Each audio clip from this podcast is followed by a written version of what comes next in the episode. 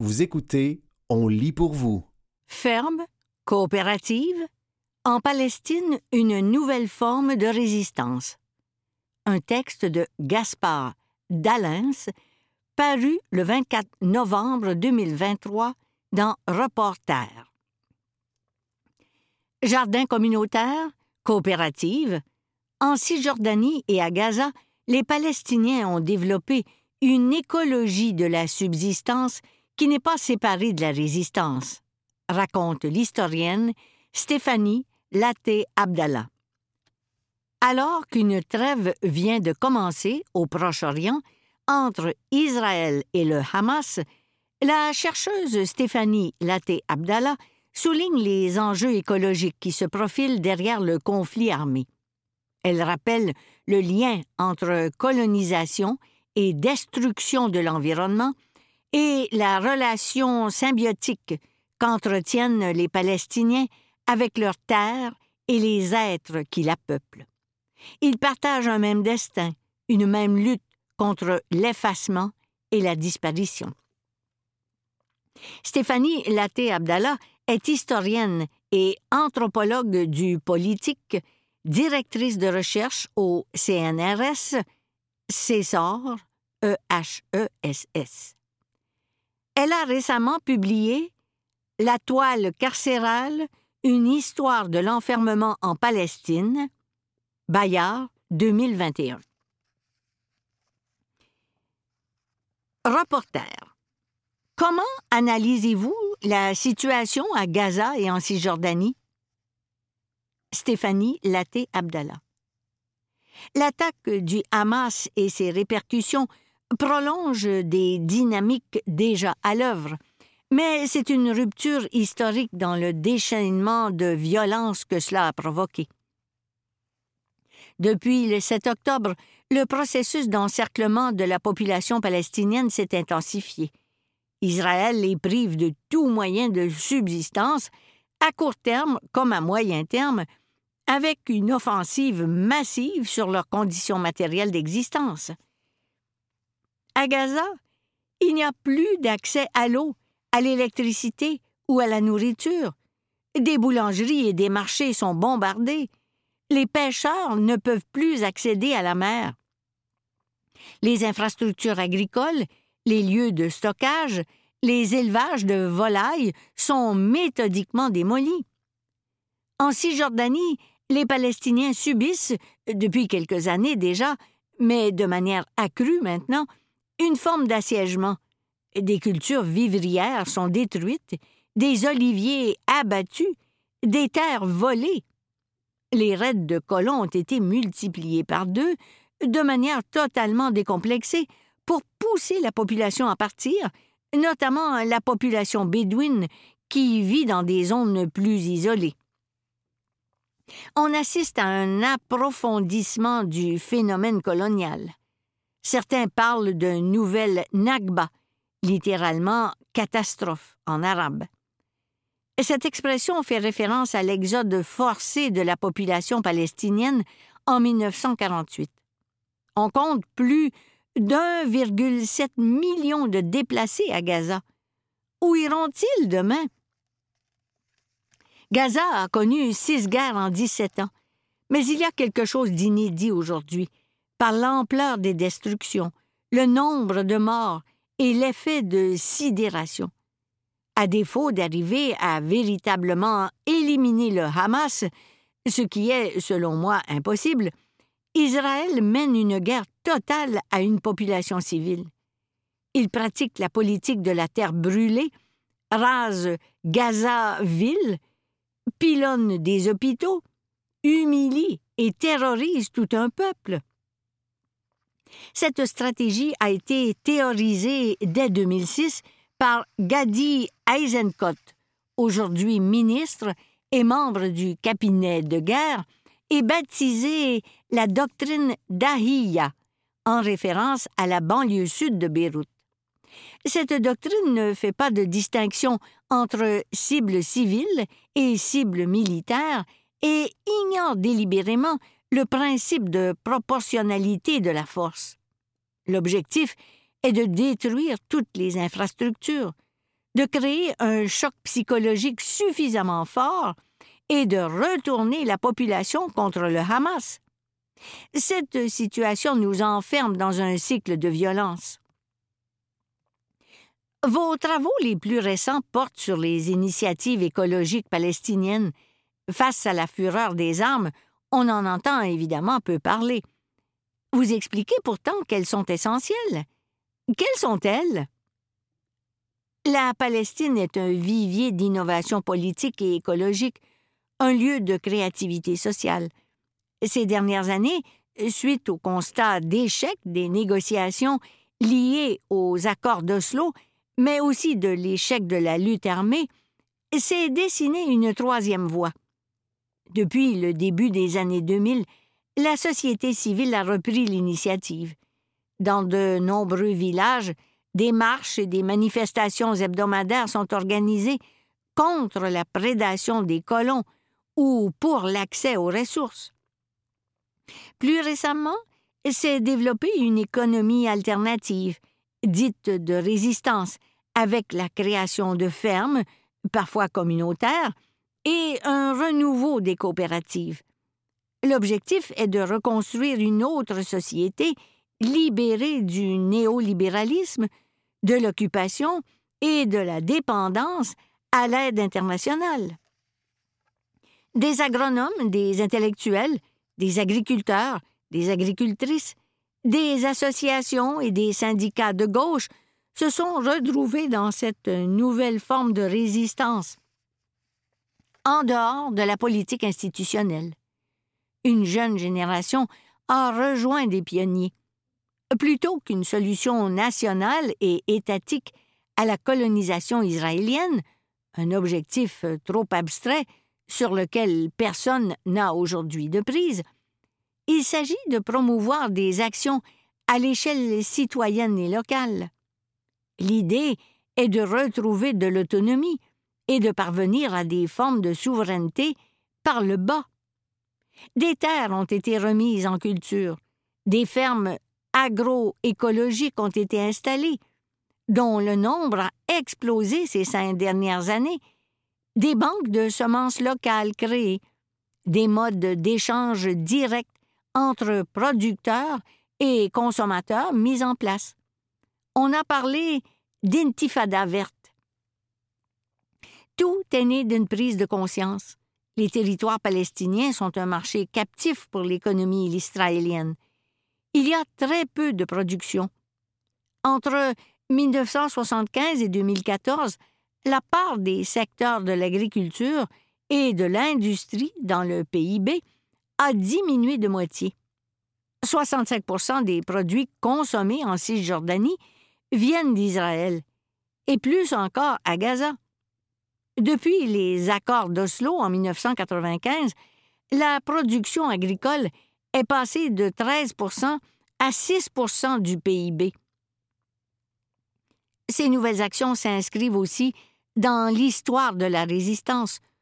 Au cours de la première intifada, 1987-1993, le boycott des taxes et des produits israéliens, les grèves massives et la mise en place d'une économie alternative autogérée, notamment autour de l'agriculture, avaient été centraux. À l'époque, des jardins communautaires, appelés les Jardins de la Victoire, avaient été créés. Ce soulèvement, d'abord conçu comme une guerre économique, entendait alors se réapproprier les ressources capté par l'occupation totale de la Cisjordanie et de la bande de Gaza.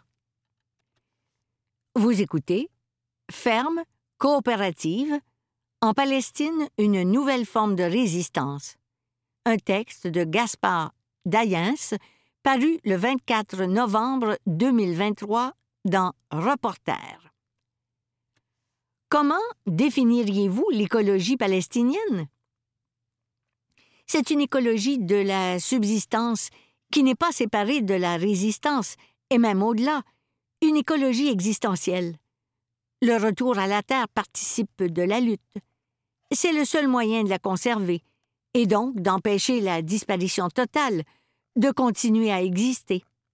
En Cisjordanie, si les terres ne sont pas cultivées pendant trois ou dix ans, selon les modes de propriété, elles peuvent tomber dans l'escarcelle de l'État d'Israël en vertu d'une ancienne loi ottomane réactualisée par les autorités israéliennes en 1976. Donc, il y a une nécessité de maintenir et augmenter les cultures, de redevenir paysans, pour limiter l'expansion de la colonisation. Il y a aussi une nécessité d'aller vers des modes de production plus écologiques, pour des raisons autant climatiques que politiques. Les engrais et les produits chimiques proviennent des multinationales via Israël. Ces produits sont coûteux et rendent les sols peu à peu stériles. Il faut donc inventer autre chose. Les Palestiniens renouent avec une forme d'agriculture économe, ancrée dans des savoir-faire ancestraux, une agriculture locale et paysanne, baladi, et balaïa, c'est-à-dire basée sur la pluviométrie, tout en s'appuyant sur des savoirs nouveaux. Le manque d'eau pousse à développer cette méthode sans irrigation et avec des semences anciennes résistantes. L'idée est de revenir à des formes d'agriculture vivrière. La révolution verte productiviste, avec ses monocultures de tabac, de fraises et d'avocats, destinées à l'export, a fragilisé l'économie palestinienne. Elle n'est pas compatible avec l'occupation et le contrôle de toutes les frontières extérieures par les autorités israéliennes qui les ferment quand elles le souhaitent. Par ailleurs, en Cisjordanie, il existe environ 600 formes de checkpoints internes, eux aussi actionnés en fonction de la situation, qui permettent de créer ce que l'armée a nommé des cellules territoriales. Le territoire est morcelé, il faut donc apprendre à survivre dans des zones encerclées, être prêt à affronter des blocus et développer l'autosuffisance dans des espaces restreints. Il n'y a quasiment plus de profondeur de paysage palestinien. À Gaza, on voit poindre une économie circulaire, même si elle n'est pas nommée ainsi. C'est un mélange de débrouille et d'inventivité. Il faut, en effet, recycler les matériaux des immeubles détruits pour pouvoir faire de nouvelles constructions, parce qu'il y a très peu de matériaux qui peuvent entrer sur le territoire. Un entrepreneur a mis au point un moyen d'utiliser les ordures comme matériaux. Les modes de constructions anciens, en terre ou en sable, apparaissent aussi mieux adaptés au territoire et au climat. On utilise des modes de production agricole innovants en hydroponie ou bien à la verticale, parce que la terre manque et les sols sont pollués. De nouvelles pratiques énergétiques ont été mises en place, surtout à Gaza, où, outre les générateurs qui remplacent le peu d'électricité fournie, des panneaux solaires ont été installés en nombre pour permettre de maintenir certaines activités, notamment celles des hôpitaux. Est-ce qu'on peut parler d'écocide en ce moment? Tout à fait. Nombre de Palestiniens emploient maintenant le terme, de même qu'ils mettent en avant la notion d'inégalité environnementale avec la captation des ressources naturelles par Israël, terre, ressources en eau. Cela permet de comprendre dans leur ensemble les dégradations faites à l'environnement et leur sens politique. Cela permet aussi d'interpeller le mouvement écologiste israélien, peu concerné jusque-là, et de dénoncer le greenwashing des autorités. À Gaza, des pesticides sont épandus par avion sur les zones frontalières, des oliveraies et des orangeraies ont été arrachés. Partout, les sols sont pollués par la toxicité de la guerre et la pluie de bombes dont certaines au phosphore. En Cisjordanie, les autorités israéliennes et des acteurs privés externalisent certaines nuisances environnementales. À Hébron, une décharge de déchets électroniques a ainsi été créée. Les eaux usées ne sont pas également réparties. À Tulkarem, une usine chimique considérée trop toxique a été également déplacée de l'autre côté du mur et pollue massivement les habitants, les terres et les fermes palestiniennes alentour. Les habitants des territoires occupés et leur environnement, les plantes, les arbres, le paysage et les espèces qui le composent, sont attaqués et visés de manière similaire. Ils sont placés dans une même vulnérabilité. Pour certains, il apparaît clair que leur destin est commun et qu'ils doivent donc, d'une certaine manière, résister ensemble. C'est ce que j'appelle des résistances multispécifiques, en écho à la pensée de la philosophe féministe états-unienne Donna Haraway. Il existe une relation intime entre les Palestiniens et leur environnement, une même crainte pour l'existence, la même menace d'effacement. C'est très palpable dans le discours de certaines personnes. Il y a une lutte commune pour la survie, qui concerne autant les humains que le reste du vivant, une nécessité écologique encore plus aiguë. C'est pour cette raison que je parle d'écologisme existentiel en Palestine. Aujourd'hui, ces initiatives écologistes ne sont-elles pas cependant menacées? Cet élan écologiste ne risque-t-il pas d'être brisé par la guerre? Il est évidemment difficile d'exister dans une guerre totale, mais on ne sait pas encore comment cela va finir. D'un côté, on assiste à un réarmement des esprits, les attaques de colons s'accélèrent, et les populations palestiniennes en Cisjordanie réfléchissent à comment se défendre. De l'autre côté, ces initiatives restent une nécessité pour les Palestiniens. J'ai pu le constater lors de mon dernier voyage en juin. L'engouement est réel, la dynamique importante. Ce sont des utopies qui tentent de vivre en pleine dystopie. C'était ferme, coopérative, en Palestine une nouvelle forme de résistance. Un texte de Gaspard Dayens, paru le 24 novembre 2023 dans Reporter. Ce qu'il faut savoir sur le changement d'heure au Québec. Un texte de la rédaction paru en octobre 2023 dans Sélection du Reader's Digest. Signe que l'hiver est à nos portes, nous avons avancé l'heure dans la nuit du 4 au 5 novembre 2023. Ce changement d'heure nous a fait gagner une heure de sommeil. Date à retenir.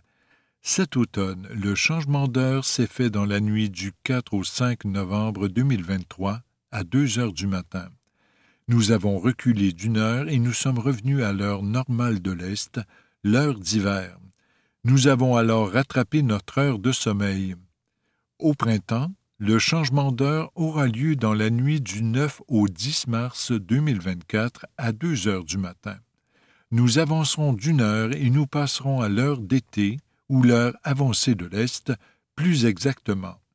Nous perdrons alors une heure de sommeil. L'heure d'hiver survient après l'équinoxe d'automne qui a lieu le 23 septembre 2023. À l'inverse, l'heure d'été se produit avant l'équinoxe de printemps, le 19 mars 2024, qui marque le début du printemps. En 2005, les États-Unis ont adopté l'Energy Policy Act dans le but d'économiser de l'énergie. L'année suivante, le Canada a donc adopté la loi sur le temps légal visant à normaliser l'heure entre le Canada et son voisin du Sud. Ainsi, depuis 2007, la période d'application de l'heure avancée au Canada est plus longue de quelques semaines, puisqu'il faut maintenant avancer l'heure le deuxième dimanche de mars, au lieu du premier dimanche d'avril et revenir à l'heure normale le premier dimanche de novembre au lieu du deuxième dimanche d'octobre. Pourquoi à deux heures du matin? Au lieu d'ajuster les horloges à minuit, comme on pourrait s'y attendre, les changements d'heure se font toujours à deux heures du matin? Mais pourquoi? L'heure d'été a été introduite pendant la Première Guerre mondiale et à deux heures, aucun train ne circulait sur les voies. Le dimanche à deux heures du matin, c'était donc le moment où les compagnies ferroviaires interrompaient le moins de voyages en train, explique l'auteur Michael Downing. Selon le musée en ligne Web Exhibits, cette heure était également un juste milieu entre minuit, qui nécessitait de revenir un jour en arrière, et plus tard dans la matinée, lorsque les leftos pourraient être affectés. Fait intéressant, dans les pays de l'Union européenne, le changement d'heure se fait à une heure du matin. Petite histoire du changement d'heure. Plus on est proche des pôles, plus les différences d'heure de clarté sont extrêmes. C'est pourquoi la plupart des pays proches de l'équateur n'ont pas d'heure d'été. La Nouvelle-Zélande et la Suède sont des exceptions, profitant du soleil d'été jusqu'à minuit à leurs points culminants respectifs. La première ville à mettre en œuvre l'heure d'été a été Thunder Bay, au Canada, en 1908, afin de préserver les heures de clarté pendant les mois d'hiver. Le premier pays à appliquer l'heure d'été a été l'Allemagne, en 1916. Cherchant à économiser de l'argent sur les coûts énergétiques pendant la Première Guerre mondiale, le pays avait lancé la pratique qui a été adoptée par la majeure partie de l'Europe puis par les États-Unis en 1918.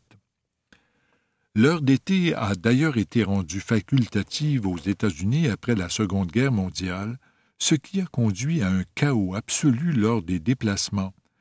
Un trajet en bus de quelques kilomètres de la Virginie occidentale à l'Ohio signifiait d'ajuster l'heure sept fois pendant le trajet. En 1966, le gouvernement fédéral a donc adopté l'Uniform Time Act, normalisant l'heure d'été pour les six mois d'avril à octobre à travers les États. Il a été étendu à sept mois en 1986 et finalement à huit mois en 2005. Le changement d'heure est-il encore nécessaire? Le changement d'heure se retrouve au centre de bien des discussions depuis un petit moment. Plusieurs remettent en question la pertinence de ce mouvement, considérant ces dérangements. D'ailleurs, seuls 40% environ des pays observent l'heure d'été. Des pays comme le Japon, la Corée du Sud, l'Inde, l'Islande, l'Égypte et l'Argentine ne font d'ailleurs plus de changement d'heure. Au Canada, la Saskatchewan n'a d'ailleurs jamais mis en place le changement d'heure. Aux États-Unis, ce sont les États de l'Arizona et d'Hawaï à ne pas observer l'heure d'été, à l'exception de la nation Navajo, dans le nord-est de l'Arizona. Hawaï a abandonné la loi en 1967 puisque le changement d'heure ne lui procurait pas davantage d'ensoleillement.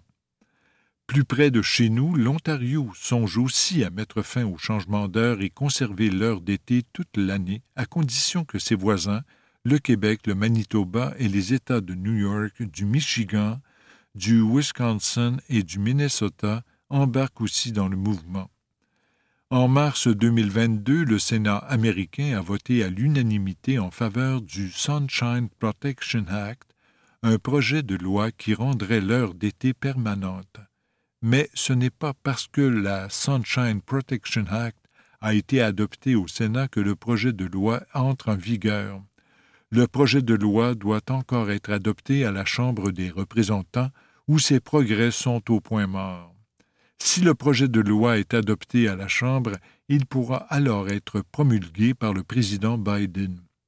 Si le projet de loi devient loi, il entrerait en vigueur en novembre 2023. Entre-temps, divers États du Maine et de la Floride au Colorado et au Texas ont présenté des projets de loi pour abolir le passage à l'heure d'été. En 2018, le Parlement de l'Union européenne a voté l'élimination du changement d'horloge semestriel. Aucune négociation au sein du Conseil de l'Union européenne n'a encore commencé.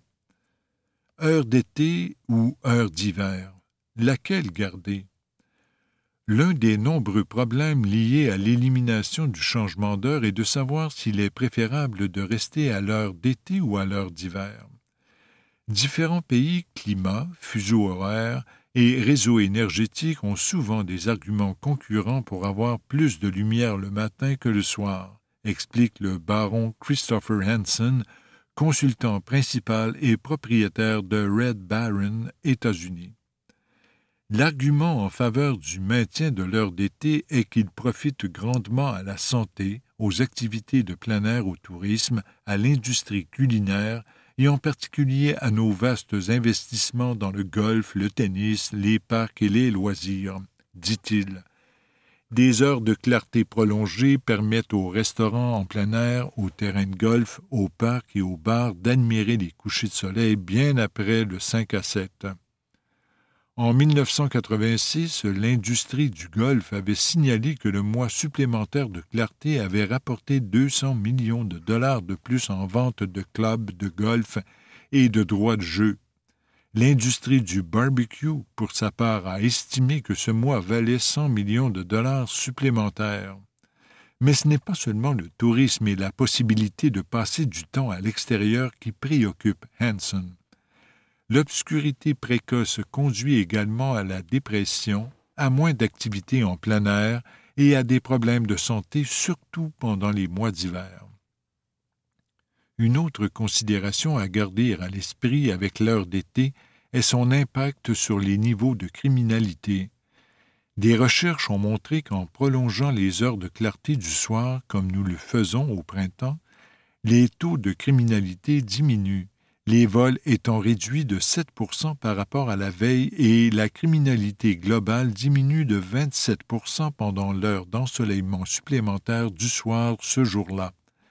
Une autre étude révèle qu'avec l'heure de clarté perdue à l'automne, les taux d'agression augmentent de 3% le lundi suivant le changement d'heure.